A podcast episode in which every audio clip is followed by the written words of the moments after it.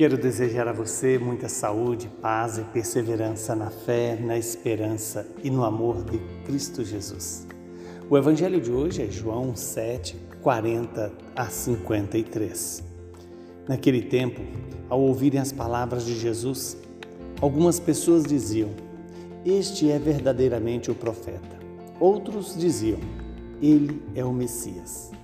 Mas alguns objetavam: Porventura o Messias virá da Galileia? Não diz a Escritura que o Messias será da descendência de Davi e virá de Belém, povoado de onde era Davi? Assim, houve divisão no meio do povo por causa de Jesus. Alguns queriam prendê-lo, mas ninguém pôs as mãos nele. Então os guardas do templo voltaram para os sumos sacerdotes e os fariseus, e estes lhes perguntaram: Por que não o trouxestes? Os guardas responderam: Ninguém jamais falou como este homem. Então os fariseus disseram-lhes: Também vós deixastes vos enganar? Por acaso algum dos chefes ou dos fariseus acreditou nele? Mas esta gente que não conhece a lei é maldita. Nicodemos, porém, um dos fariseus, aquele que se tinha encontrado com Jesus anteriormente, disse: Será que a nossa lei julga alguém antes de o ouvir e saber o que ele fez? Eles responderam: Também tu és Galileu, porventura? Vai estudar e verás que da Galiléia não surge profeta. E cada um voltou para sua casa. Palavra da salvação. Glória a vós, Senhor. Estamos nos aproximando da festa da Páscoa.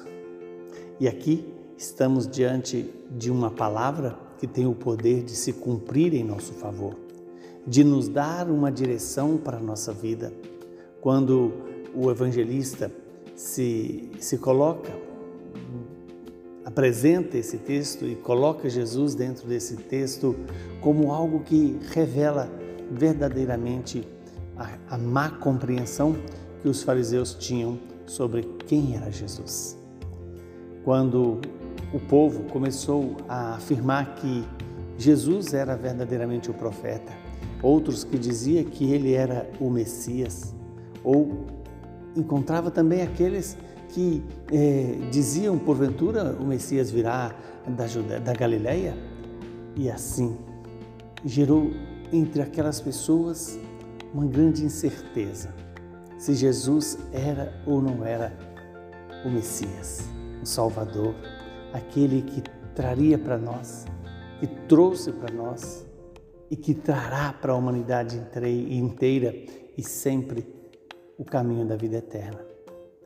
Quando houve a divisão no meio do povo por causa de Jesus, essa divisão ainda hoje se encontra entre aqueles que se dizem eh, discípulos de Jesus ou aqueles que, usando da doutrina de Jesus ou do ensinamento de Jesus, da palavra de Jesus, acaba buscando os próprios interesses.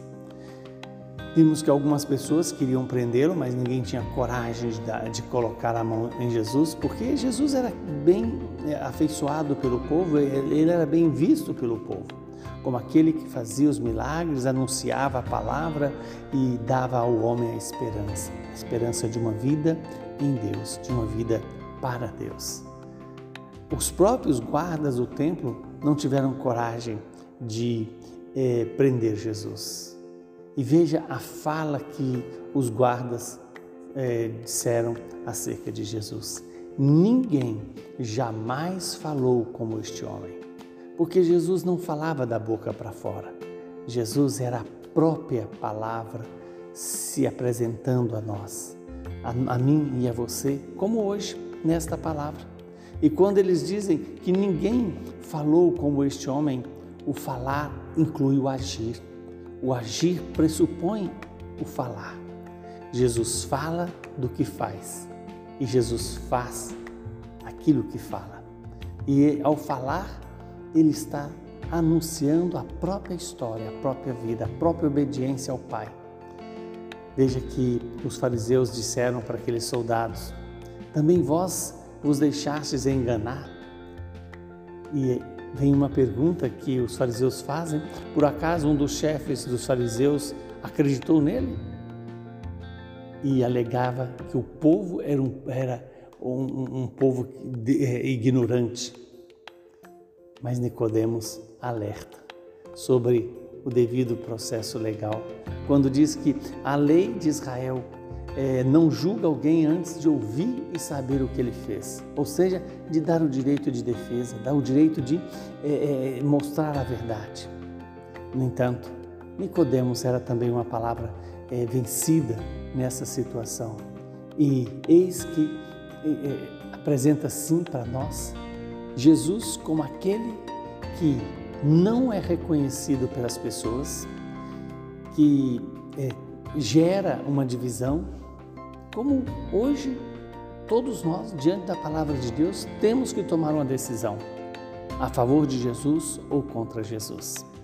Que Deus nos conceda a graça de sermos favoráveis ao Cristo que veio dar-nos a vida, pelo perdão dos nossos pecados, para garantir-nos que somos criados para casa, para o próprio Deus, viver em Deus e ser de Deus. Que o Deus Todo-Poderoso nos abençoe, nos santifique, nos livre do mal e nos dê a paz. Ele que é Pai, Filho e Espírito Santo. Saúde, paz e perseverança em Cristo Jesus.